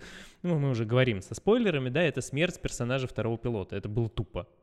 Это просто было тупо. Во-первых, сначала он просто стоял посреди и смотрел, блядь, ну, да. когда она бежала, потом за ней робот побежал, он просто я постою где-то посерединочке, не знаю зачем, я тут не нужен, но я просто постою. Потом он добежал до корабля, ждал их, а потом он просто стоял, ждал, когда его смоет. То есть вот, ну, я понимаю, что, видимо, ему, его нужно было как-то убрать, и нужно было как-то это сделать, но, ну вот, вот с ним прям, ну, ну, можно было подускорить, так сказать, его движение, как просто побыстрее дополнить волну. хоть чем-то, как, какой-то спецификой, связанной с ним, что почему это произошло. Не то, что он там, там постоял, тут постоял, и в итоге его смыло. Ну, то есть вот этот вот момент, он прям сейчас не бросился ну, в глаза. Хотя смотрел первый раз, честно говоря, ну, ну стоял и стоял, да. Не, ну, фак... Напряжение было слишком высоко, чтобы я на это обратил внимание. Фактически как бы все произошло, как могло бы произойти, просто можно было это ну да, что-то вот как-то... Вот эти паузы немножко сделать Ну да, или добавить каких-то действий дополнительных персонажей, что он там что-то пытался сделать и не успел, или еще как-то. Ну то есть оставить все так же, но просто вот чуть-чуть его под, как, под, как-то подмотивировать на, на поступки, потому что, по сути, он постоял тут, постоял там, его смыл. Ну, как, ну а что стоял? а что не залез сразу? Что ты ждал? Ну, непонятная с ним ситуация. Но сама сцена на планете, это просто, это просто невероятно. Ну, у меня тоже, мне, мне планеты доставляли удовольствие. Опять же. Нет. У меня, простите, претензии к визуалу, а не к действию. Действие тут бесспорно, я с вами согласен. Да, нет, Но... я понимаю, просто вот опять же, они исходили из того, что все не должно противоречить науке. Они по факту тебе не могут нарисовать другое. Ну, я понимаю, но просто так скучно, выбор так скучен, на мой вкус. Нет, ну ведь как раз за счет того, что это все-таки научная фантастика, да, тут вот эта вот, вот определенная специфика, она все-таки, ну они не могли от этого уйти, ну, слушай, так. нам показывают черную дыру, кротовую нору, перемещение в гипердрайве, нам показывают э, тессеракт, и ну, все это так фантастично, невероятно классно и супер, и тоже ну, по-научному. А гигантские волны размером с... Это выглядело эпично. И а, то, зам... как они скользили потом. Замерзшие облака. Да, когда они потом... Э, Ты мог себе представить, на... что облако замерзшее? На корабле между вот этими, ну, как раз у них сверху замерзшие облака, снизу у них вот это замерзшие облака, и все, все в замерзших облаках. И они фигарят, не видят ничего, одни замерзшие облака. Нет, тоже хорошо. Ну хорошо, а давай перейдем, попробуем к тому вопросу. Не, нет, под самый конец. А, еще подальше? Самый конец, да. Ну, еще могу сцену выделить. Ну, давай. Да, конечно. Связанную с uh, чтением стихотворения как раз. По-моему, Нет, читалось, это... читалось оно дважды. И... Трижды. Ну да, ну там при каждом удобном случае они... Где-то вылезает Майкл Киппинг. Да, и просто начинает читать стихотворение. Сумрак вечной тьмы. Там, по-моему, на взлете как раз они его тоже читали. Там вот очень эпичный этот момент, когда они взлетали, и стихотворение фоном, то есть прям проникаешься. Ну вот поэтому, да, и опять же, все сцены прекрасны. То есть можно сидеть вот так вот перечислять их все. И мы ну, Хорошо. перепомним весь фильм. Давайте перейдем к тому, о чем мы уже говорили. Соответственно, Мэтт Дэймон. А, да, да, да, да. Ты хотел что-то сказать. Да, но по той простой причине. Вот опять же, мы имеем образ такого как бы, с одной стороны, как бы добродушный, такой сам по себе Мэтт Дэймон. Достаточно добрый, простой мужичок. Можно я вставлю ремарку? Ну, Мэтт давай, Дэймону? хотя я не успел ничего сказать. Давай. Э, просто в фильме перед его появлением все, все персонажи, то, что о нем говорят, они так нагоняют, нагоняют там невероятный лидер, вдохновивший людей отправиться в космос, самопожертвование, невероятный человек, там самый, там э, просто герой нашего времени появляется эта булочка грустная. Я просто представляю, чего ждал Витя, что они зайдут в помещение, просто вот эта криокамера, он там кулаком ее выбивает, оттуда ну вылезает скала. Папочке, пора на работу. Чё, как, пацаны? Нашли ну, меня? Это я ну, вас нашел. Ну, как-то я не знаю, вообще не скалерировала ни разу. Ну, опять же, ну смотри, мы имеем как бы, ну, ты его назвал булочкой, хорошо. Мы имеем как бы такого на вид достаточно доброго такого, приятного человека, сам по себе Мэтт Дэймон Ну да, такой. Он кого играет? Он играет ученого. да. Ученый, соответственно, не может быть вот, ну, может быть и может, конечно. Нет, но- я не говорю, что там что-то брутальное должно было вылезти, но не, не Мэтта Деймона я ждал. Ну не Мэтта Деймона. Но все равно он, по сути, играет ученого. Ученого, у которого, так сказать, поехала ну, крыша, и он сдался страху. В первую очередь мы же должны видеть ученого.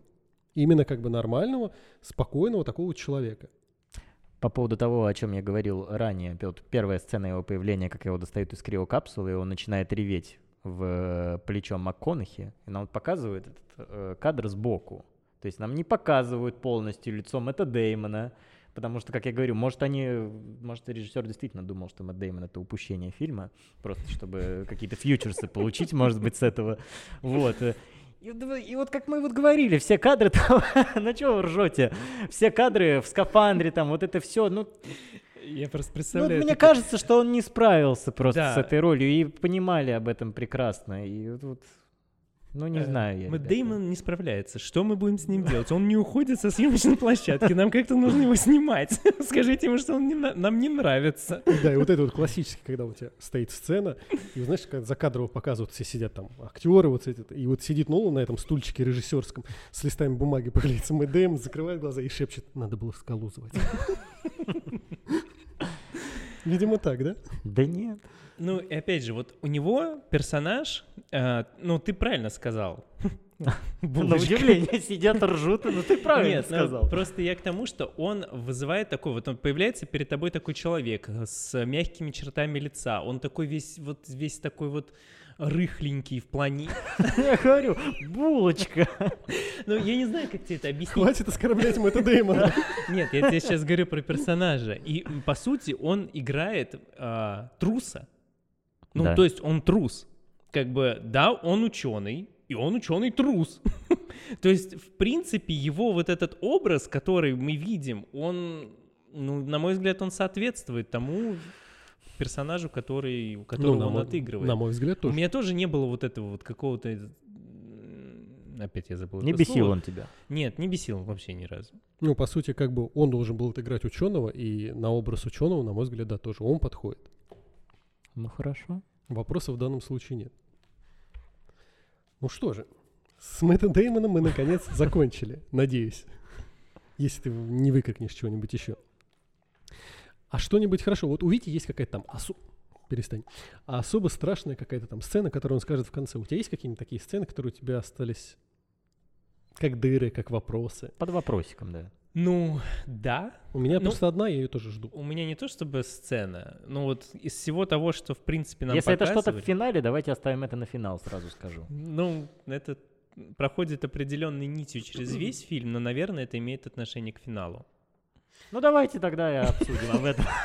Погоди секунду, погоди секунду. Хорошо, мы говорим о возможных ошибках путешествий во времени. Да. У меня единственный вопрос. То есть мы, опять же, в фильме наблюдаем о том, что не совсем путешествие во времени. Нам в фильме говорят о том, что сквозь время может проходить только гравитация. И, соответственно... МакКонахи. И Мэтью МакКонахи, да. Ну, не совсем, но да. А, И вот как раз И у меня Тарс единственное... И Тарс. А, Здесь все понятно. Взаимодействие с помощью гравитации вот на все моменты, которые нам показывают, мне понятно, кроме одного единственного. У меня единственный момент вот этого взаимодействия вызывает а, то, когда он сам себе дает координаты, куда ему ехать. То есть все моменты другие, которые он там воздействовал, они от- отыгрывают свою роль, никак не влияя на события. Ну, то есть они возникают, их влияние после. А мо- Мой вопрос гораздо шире, но как бы это включено в это. Но вот у меня именно только вопрос составления координатов. Все, что остальное было там с часами, с книгами и тому подобное, они не влияют. Они либо не влияют, либо отыгрывают после. А тут получается, Ну что... как они не влияют? Ну, они минимальны. Ну, когда ты В выбил смысле одну- минимальные? Хорошо, когда разбилась эта штука, как называется-то? Нет, ты про сами действия или про в общем и целом, что за собой это влечет? Сами... Его воздействие на прошлое посредством гравитации, А, ну. каждое из его воздействий на, сре- на прошлое посредством гравитации влияет либо после его отлета с Земли, либо оно не несет с собой какой-то нагрузки. То есть, например, упавший этот моделька разбившаяся, Ну она никак не повлияла. И то есть э, вот это воздействие, оно не, не, не возникает стыка. А когда он оставляет сам себе координаты, то есть фактически он напрямую воздействует. Он создает, ну, не то, что, я не знаю, петлю, не петлю. Ну, ты, мне кажется, сейчас говоришь о времени опять в некой формате некой вот э, линии, на которой мы находимся, то есть в формате трех измерений. А фильм, в принципе, затрагивает именно тему как раз-таки ну, пятимерное пространство, да, там, где одним из измер, ну, как бы измер является само время. Ну, да, да, да. Поэтому, по сути, получается, что мы как бы с тобой это уже тоже обсуждали, что в таком ключе получается, что почти все события, они происходят единовременно. То есть это вот да. единомоментность всего, всего и во всем. То есть это не линия, это как бы событие. И получается, что он, находясь вот это путешествие туда-сюда, вот поэтому наблюдая это как бы это со стороны, он понимает определенные действия, которые он должен сделать. То есть он, ну я просто для меня это не возникает последовательности того, что это нарушается последовательность. То есть он просто находясь в этом моменте, он понимает, что он должен совершить определенный поступок, чтобы этот момент как бы возник. А, ну а как? Если каким образом он сам там оказался? Он находится э, в трехмерной проект, в пятимерном мире, в трехмерном... Дайте я задам уже свой вопрос, он просто витает вот над всеми вот этими твоими тоже вопросами. Ну хорошо, давай задай. Главная претензия моя к фильму. Вот, соответственно, ненавижу вот это вот все, что связано с перемещением. Ненавижу вас. Все, что связано с перемещением во времени, потому что все время возникает этот вопрос дурацкий, когда появляется петля, вот это все. Он попадает в тессеракт. Приводит человечество к тому, что они познают сингулярность, вот, делают уравнения, вот, люди выживают для того, чтобы люди будущего поместили его в этот момент. Вот, это как раз связано несколько с не то, что с моим. Какого хера? Ну вот, сейчас, секунду. То есть, то есть, погодите, если бы он не попал в Тессеракт, людей будущего бы не было. Но откуда появились люди будущего, и он попал в Тессеракт? Ответ-то здесь есть. Ну вот э, у меня... Прекрасно, потому что, ну... Потому что мой, скажет, мой в принципе, вопрос не то, чтобы, но он напрямую связан с твоим. То есть он просто сформулирован несколько иначе. Мой вопрос сформулирован относительно того, кто они. Они постоянно говорят «они», Он, он они, сказал они. же «люди будущего». Не совсем. Он сказал это Подожди, люди. Он погоди, сказал, погоди, погоди, погоди, погоди. Человечество в будущем. Погоди, пусть ну, Дима договорит, а потом я ну, поясню то, что просто я знаю. другие это люди, это потомки их, или это просто какие-то люди с, друг, ну, с других вселенных. Это непонятно. То есть это остается вот витать в воздухе. Нет, вот это нет, они, нет, нет. Они не говорят, что прям конкретно наши нет, потомки. он сказал, это сделали мы. А но мы слушай. из будущего, а он сказал. Слушай. Он прям сказал, это сделали мы. А теперь слушай. Хорошо. Что на самом деле одна из тех причин, почему я книгу в итоге и купил. Так. Потому что я узнал, что там есть ответ на этот вопрос.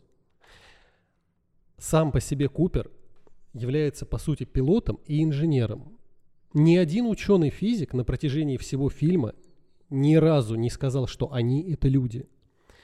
Это мнение самого Купера, человека, который является инженером и не является физиком. Он высказывает свое субъективное мнение – а. По факту, относительно того, что было заложено, и то, ну, что это говорил. Это какой-то бред вообще притянутый за уши.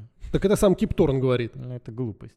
Как ты можешь сказать автору, что это глупость? Ну, Нет, ну, а теперь еще... рассказываю суть, то, что как бы опять же описано. А, с, исходя из этой теории, они это совершенно другая раса, ну, которая так, живет. Так-то да, конечно. Совершенно другая раса, которая живет изначально в пяти измерениях. Для них время это полотно. Нет, просто вот этот момент, да, не брать, если книгу. Вот там, допустим, я не умею читать, я не прочитаю никогда в жизни эту книгу. Для меня Нет, существует понимаю, только говорит. существует Нет, только да. фильм. В моменте фильма, в этом в эмоциональном моменте, вот ты прям заряжен, вот этот эмоциональный пласт, ты смотришь, и он тебе говорит, это сделали мы, мы из будущего, и все, у тебя остается, и этот вопрос остается. А то, что книга не книга, там, но это, факту, конечно, прекрасно. Нет, нет, все, что ты говоришь, это да, но почему-то... Почему по тогда не визуализировали по-другому? Так ни Зачем? один из нас, почему ни один из нас на тот момент не задумался, что по факту это просто мнение Купера? Нам же никто этого не сказал, нам никто этого не подтвердил. Это Нет, просто выкрикнул там, человек. Вот сейчас, сейчас, секундочку, да, просто вот эта вся сцена, там Просто есть... оно выглядит как озарение для него. Сейчас, ну, это его секунду, мнение. Вить, там Прости. есть, там эта сцена, она построена на диалоге между Купером и э, Тарсом. и Тарсом. И Тарс ему говорит, он называет их «они», и он говорит о том, что они это сделали, но они не обладают способностью э, так, э, грубо говоря, эмоциональных связей к ну, любви. И только, типа, вот поэтому они поместили тебя сюда, чтобы ты, типа, это... То есть он как бы говорит о том, и в этот момент, в принципе, я думал как раз-таки о неких других созданиях, которые помогают, но не способны вот этого всего сделать самостоятельно, потому что они лишены как раз-таки вот этих привязанностей, которые присущи человеку. И поэтому им нужен человек, который сможет вот это вот все достроить, то, что они сделали. А сам Купер, да, он говорит, мы привели себя сюда. Не совсем понятно, что он имеет в виду. Он имеет в виду человечество, или он имеет в виду поступки самих людей, которые вот э, он себя и э, его окружающих, что они сюда его привели. То есть он как бы, ну, я к нему, как бы для меня это тоже было вопросом, вот это вот, то, что вот его э, фразы, потому что я тоже не думал о том, что это его субъекти- субъективное мнение. Я воспринимал это как определенную такую тоже истину. Поэтому вот у меня вот тоже возникал вопрос, и я хотел задать вам вопрос как раз о том, а кто вы думаете эти самые они, о которых говорится на протяжении всего фильма? И вот как раз а, там даже было какое-то название странное, то ли измерение, то ли существа из балк. А Оно используется, по-моему, в книге во всех объяснениях. То есть, по факту, да, это существа, для кого время — это просто как полотно, ковер. И Дима все правильно говорит, что они, а, для них найти там точку воздействия, это как найти одну конкретную песчинку среди там гор песка. Они не могут, они просто тупо не понимают. И поэтому они как раз используют самих людей, которые эмоциональны, и с помощью их эмоций как раз строят мост. У многих, ну я не знаю, насколько у многих, у тех, кто имел какие-то претензии или негативное восприятие фильма, они очень уповали на то, что, мол, вот тебе весь фильм рассказывают про науку, рассказывают про черные дыры, туда-сюда, а потом в конце говорят, нет ничего важнее любви. То есть вот у- те, у кого были претензии, рассказывали, что что за фигня такая, все скатилось к любви. А по факту как раз любовь играет ту роль, что как раз с помощью именно этих эмоций и любви Нет, к этому как раз-таки нет, претензий а у я меня нет, нет. я не, не к тебе вообще Я в принципе. понимаю. Что как раз вот эта вот любовь, она крайне важна по той простой причине, что через них и строится. Ну вот, кстати, я когда сейчас вот... его На перес- Димкин вопрос ответь. Так А я так же мы, нет, ответил. мы, мы же ответили, да. Кто они? да Ну, что- некие существа из балк. А, ну хорошо. Как балк. Я странное слово, но я просто его еще не видел. Но ты так тоже считал до прочтения книги? Вот у меня были, интересно. нет, у меня были вопросы насчет людей. То есть, если бы это были именно люди, которые в будущем, тогда да, это было бы как некая там дырка, ошибка по той простой причине, если вы а, в свое время, когда у вас была катастрофа, если вы как-то ее пережили, то зачем Ну да. вам менять прошлое? Да, то есть как бы как вы попали в то время, если вы сейчас создаете, по сути, вот этот путь к тому времени. То есть, да, у меня то же самое возникали эти, эти вопросы, но вот я говорю, то есть э, вопрос «они» для меня, он все-таки оставался открытым, то есть потому что я тоже предполагал, что это вот некие существа, которые, ну, для которых видят, воспринимают время по-другому, и они создают вот этот самый куб. Нет, еще, конечно, могут быть параллельные реальности. Ну, там про это не идет. Нет, конечно, могут быть параллельные реальности, параллельные преломления, там множество, но про параллельные миры там не Ты хотел упоминалось. сказать, Дим. Да, но я уже забыл, что. Прикольно. Ну вот. А что ты хотел? с- Ну, сейчас, может быть, вспомнишь в ходе. А вот с существами, да, оно как бы вполне объяснено. И нам их как раз не показывают. Опять же, нам их не показывают, что забавно, по той простой причине, что существа, живущие м, вне наших трех измерений, аж в, там, в пяти, они не могут состоять из атомов, потому что атомы существуют в трех измерениях. Поэтому нам их не показывают, мы с ними не можем взаимодействовать, и они представляют собой нечто разумной энергии, грубо Нет, это говоря. прекрасно, но ты все это вычитал из книги. Нет, это сейчас уже нет, этого в книге нет. Ну, тут я не имею в виду вот э, спич до этого, но а так или иначе, если отбрасывать книгу и брать только фильм, Ну, а по факту мы просто не задумывались над тем, что это просто мнение Купера. Тебе же никто этого больше не написал, не сказал, не И подтвердил. причем, опять же, именно вот эта речь про то, про тех существ, это говорит как раз Старс, по сути, который в этот момент, он отвечает на вопросы Купера. То есть он для меня в этом моменте был более значимой персоной, потому что, видимо, он-то как раз способен принимать какую-то информацию. Он же ее не просто с потолка берет, то есть ему как будто там в ушко шепчет, и он это транслирует. Вот. Но я, кстати, вспомнил вот то, что я хотел сказать, что когда я сейчас фильм пересматривал, я э, в старое время тоже я не акцентировал на этом никакого внимания, на идеи, которые высказывает Энн и которые действительно интересная идея. А, Она абсолютно специфичная и вот связана как раз с любовью, но я вот только сейчас на самом деле подумал о том, что вот это вот, а какую идею она по сути вложила, транслировала, что любовь — это нечто тоже с, э, сопоставимое, ну, как бы времени, как, ну, как если так вот можно сказать. То есть а, это не то, что мы можем увидеть, но, возможно, это тоже что-то существующее за э, пределами нашего восприятия и тоже вот такая некая связующая нить.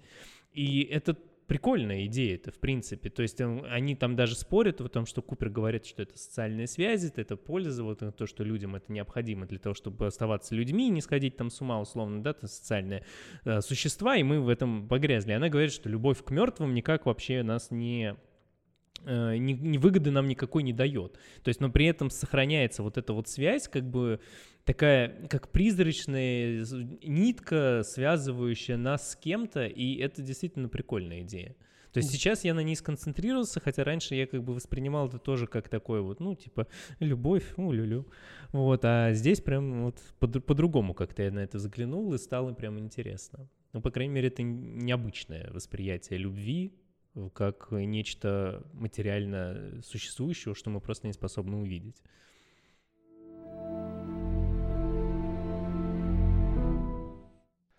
Тяжелые вздохи смотрю. У нас было э, очень бурное обсуждение за кадром, которое, к сожалению, не войдет в этот выпуск. Э, Главная претензия к фильму от Николая, с которой я согласился, Дима пытался нам э, разжевать, но мы не согласились в конечном итоге. Но так или иначе. Что вы скажете, вот, финальное слово о фильме, так скажем? Финальное слово о фильме. Ничего себе, Да. ты как перешел Ну, резко. Мне кажется, Коля хотел еще что-то рассказать. Не знаю, нет, не- можно Нет, не у нас я фи- финальная часть, э, А, финальное слово, какие-то мысли, может быть, умозаключение, вот что для вас значит этот фильм, что фильм значит для кинематографа, для человечества, и, в принципе, и же с ним и все. Вот это следующее. Ну, давай попробуем. Ну, на самом деле, когда, вот опять же, скажем, пересмотрев его сегодня, я понял, что для меня он значит крайне многое. То есть для меня это не просто фильм, для меня это, опять же, и наука, и какие-то мысли за гранью там, художественного смысла. Это совокупность всего. То есть, опять же, посмотрев фильм, и каждый раз, когда я его пересматривал, а, в чем его польза отдельная, то, что он нам напоминает о том, что наш мир по-настоящему как бы бескрайен. И что огромное количество может существовать всего, что мы считаем невозможным. А, опять же, мысли, там, чувства, что угодно. Оно может быть все, прям слово фиг подберешь, как сингулярность. Пусть будет сингулярность. И за счет этого у тебя получается как бы оторваться от той обыденности, в которой ты очень часто начинаешь запутываться. Мы любим погружаться в болото, любим погружаться в какие-то такие на самом деле простые проблемы. То есть мы погружаемся, начинаем в них тонуть постоянно. Рутина. Да, рутина, начинаем их возвышать, что из серии это трагедия, это кошмар, а как мне с этим справиться, а я устал, а то-то и так-то. Но когда посмотришь вот такой фильм, как э, «Интерстеллар», как ты смотришь на это уже со стороны. Вот, вот как опять же Купер, оказавшись э, в гиперкубе, смотрит на все со стороны и так же и здесь, после всего этого фильма, всех этих мыслей, ты смотришь на это и думаешь, что как бы от чего я загонял, что это на самом деле так просто многое, что это так, оно не стоит этого внимания, какие-то наши там споры, ругани, я не знаю, там в разных вариациях людей, что стоит стремиться к чему-то большему. Опять же, как было и в фильме, и как у, как там, у Циолковского, по-моему, фраза, что Земля — это колыбель человечества, но это не значит, что всю жизнь нужно провести в колыбели. И это не просто вопрос космоса, это вопрос к тому, что нужно стремиться дальше и гораздо большему. И благодаря этому фильму я каждый раз об этом вспоминаю, и он каждый раз как бы меня вдохновляет. Прекрасно. Дмитрий. Ну, ну вообще, э, сам режиссер Кристофер Нолан это один из моих любимых режиссеров на текущий момент. Э, я посмотрел все его вышедшие фильмы, и вот он с определенного момента времени, в принципе, он пытается расширять сознание людей, которые смотрят его фильмы. Он, что в фильме «Начало», он показывал вот грани сна, то это вот сновидений, уровни сновидений, то есть он погружал нас куда-то внутрь нас. А что в недавнем доводе, э, который он показывал инверсию, как бы специфичное путешествие во времени, ну, скажем так, которое э, первая часть фильма, пока я смотрел, мне нужно было какое-то время просто для того, чтобы у меня мозг перестроился, я начал воспринимать вообще все, что происходит на экране. А, что в «Интерстелларе» он заглядывает туда, куда не, не могут на данный момент заглянуть ученые, то есть вглубь черной дыры, что он, ну, он там это видит, он это визуализирует, и даже и в книгах, и вот э, то, что я там немножко сейчас прочитал, да, люди, э, в том числе ученые, говорят о том, что он потрясающий визуализатор, он это все придумывает, он это видит, он это как-то воплощает. То есть то, что, о чем мы, например, даже не можем себе этого представить как-то или даже не задумываемся, а он берет и вот визуализирует вот это вот удивительные вещи. Это просто очень круто, что человек это видит и доносит это до окружающих посмотрев тот же самый довод, то есть уже посмотрев его, просто тебе нужно какое-то время для того, чтобы привыкнуть к тому, что происходит, и это определенном образе расширяет твои вот эти границы, да, то есть у нас все равно как-то есть вот эти границы восприятия, и вот его фильмы, они как раз относятся к тому, что вот эти границы, оно подрасширяет, то есть мы начинаем как-то задумываться о чем-то ином, мы видим что-то иное, э, что у человека рождается в голове, это просто потрясающе, я считаю.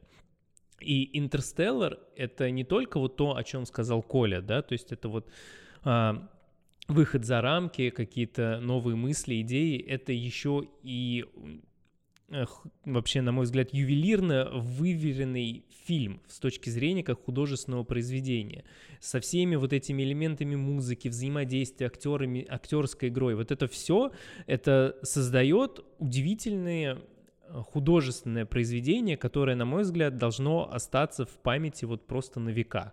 То есть это вот такой вот артефакт. И Поэтому я, в принципе, «Интерстеллар» вообще советую посмотреть абсолютно всем людям. Если вам не нравится космос, если вас не интересует даже это, то вы, возможно, все равно посмотрите над это, на это под каким-то новым углом, задумаетесь, может быть, вам станет интересно. И, ну, даже если вам не станет интересна какая-то физическая, научная составляющая, то вы увидите взаимоотношения персонажей, вы прочувствуете какую-то музыку, вот эти эмоциональные моменты. То есть это очень многогранный фильм. И вот я, наверное, сомневаюсь, что Нолану в, после, в последующем удастся снять, ну, по крайней мере, для меня что-то настолько же идеальное со всех сторон. То есть вот для меня это его магнум опус на данный момент, и я боюсь, что он вряд ли его превзойдет, несмотря на то, что он будет э, снимать фильмы, которые, я думаю, что продолжат расширять наше представление о мире и о каких-то вещах, о которых мы не думали, но вот достичь вот этого вот полного для меня, по крайней мере, совершенства. То есть, если бы я ставил фильму вот оценки, то это была бы та самая десятка. То есть, где я не могу придраться ни к какой детали. Для меня это абсолютный вот, вот абсолютно совершенство в части кинематографа. Вот. И как бы это вот не звучало вот так вот, да, что мы, я, я об этом говорю, но вот именно вот так, таким фильмом для меня сейчас является «Интерстеллар». Вот как-то так. Прекрасно, господа. Очень вдохновляющие речи. Вот. Пора мне тоже высказать свое мнение касательно данного фильма. Я попытаюсь это сделать максимально деликатно, как я уже сказал ранее. Я считаю, что э, фильм переоцененный, но не в плохом смысле. То есть, э, как говорит Дима, и то, что говорит Дима, я, конечно, все это замечательно, здорово, супер.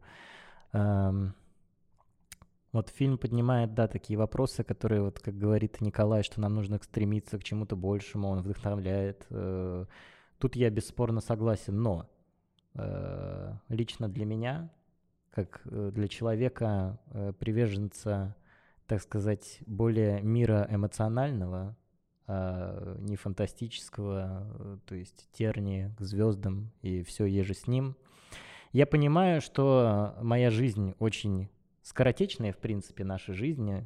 Э, это маленький-маленький отрезок времени на фоне вот этой бесконечности. И, к сожалению, все, что нам показывают э, в фильме, мы на нашем веку не увидим. Вот, и э, опять-таки, как приверженец более эмоциональных картин, более эмоциональных фильмов, я больше предпочтение отдаю фильмам про истории людей, которые происходят здесь и сейчас в чем-то знакомом. И ребята считают, что я очень хейчу фильм на самом деле.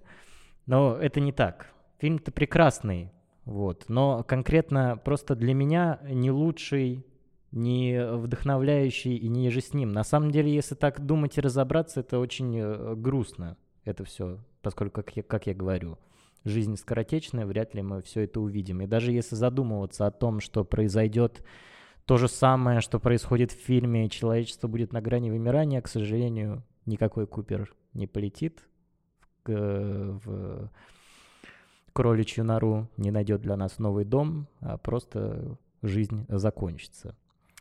Но на этой грустной ноте хочется отметить, что фильм, конечно, да, фильм э, шикарный, фильм замечательный, и, естественно, я рекомендую его к просмотру всем. Вот. Но конкретно для меня это не главный фильм, и не главный даже фильм в э, карьере Кристофера Нолана. Пока что для меня на первом месте стоит «Начало». Ну, как бы и понятно. Эмоциональное, более, как вот сказал Николай, мы недавно переписывались, если «Интерстеллар» — это наружу, то начало — это вовнутрь. Ну да, да, да, как упоминал, направ... грубо говоря, направленность. Да. А посоветовал бы ты фильм к просмотру, Николай? Ты Я так и не такой, сказал. Нет. Этим фильмом мог- могу наслаждаться только я. Конечно, посоветовал бы. То есть э, он, на мой взгляд, вот ты говоришь, там не хватает эмоций. На мой взгляд, их там... Не-не-не, я не об этом Нет, говорю. нет, я понимаю, нет, я понял. Я Нет, как раз э, поясню. в эмоциональном плане там Нет. все прекрасно. Не, как раз поясню. Я в том плане, что вот, э, э, на мой взгляд, там есть даже то, что тебе нравится. Просто, может Нет, быть, ты есть, это- конечно, да. Да, просто может быть не по тем углом. Но то есть, э, конечно, посоветовал бы по той простой причине, что, во-первых, он научный, во-вторых, он как бы зрелищный, красивый, прекрасные актеры. И опять же, очень много взаимоотношений людей того уровня, которые я считаю необходимым. То есть это не просто какие-то там, ну, это прозвучит, может быть, цинично и сурово, но все равно это не какие-то приземленные проблемы. Это более такие вопросы, опять же, героизма, вопросы страха, вопросы любви, такие более Позволь, я поэтизированные, так. подытожу, как бы сложно себя проассоциировать с фильмом. Ну, вот тебе, весь мой тебе спич. может, да, тебе может быть, но по факту как бы вот... А ты готов до А я космоса готов. отправиться в Нет, Тессеракт. нет, на самом деле я бы на Марс бы полетел. Да, это понятно. Но по факту, то есть он содержит все эти эмоции, все эти вопросы, все эти... Просто они, возможно, более поэтизированы. Ну да, конечно. Вот, возможно, в этом состоит. Но он содержит в себе все, и, конечно, я считаю, что его на- стоит посмотреть всем. А если какие-то моменты вызывают вопросы, вот как я приводил пример, там, то, что тема любви вызывала вопросы, на самом деле просто стоит копнуть поглубже. У него, у- там у всего есть свои ответы. И тогда, возможно, Почти разобравшись... всего. Да, ну, может быть, и здесь есть. И тогда, разобравшись с этими нюансами, как бы все станет на свои места. Вот как говорит Дима, каждая деталь будет как бы идеально на своем месте. Дамы и господа, в эфире был 1622 подкаст. С вами были Виктор, Дмитрий и Николай. Подписывайтесь на канал, ставьте ролику лайки, пишите, что вы думаете о фильме «Интерстеллар», как вам тема, в принципе, путешествий во времени, какие эмоции вызвал у вас этот фильм. И всем доброго утра. Доброго дня. И доброго вечера. Чао. Пока. Пока.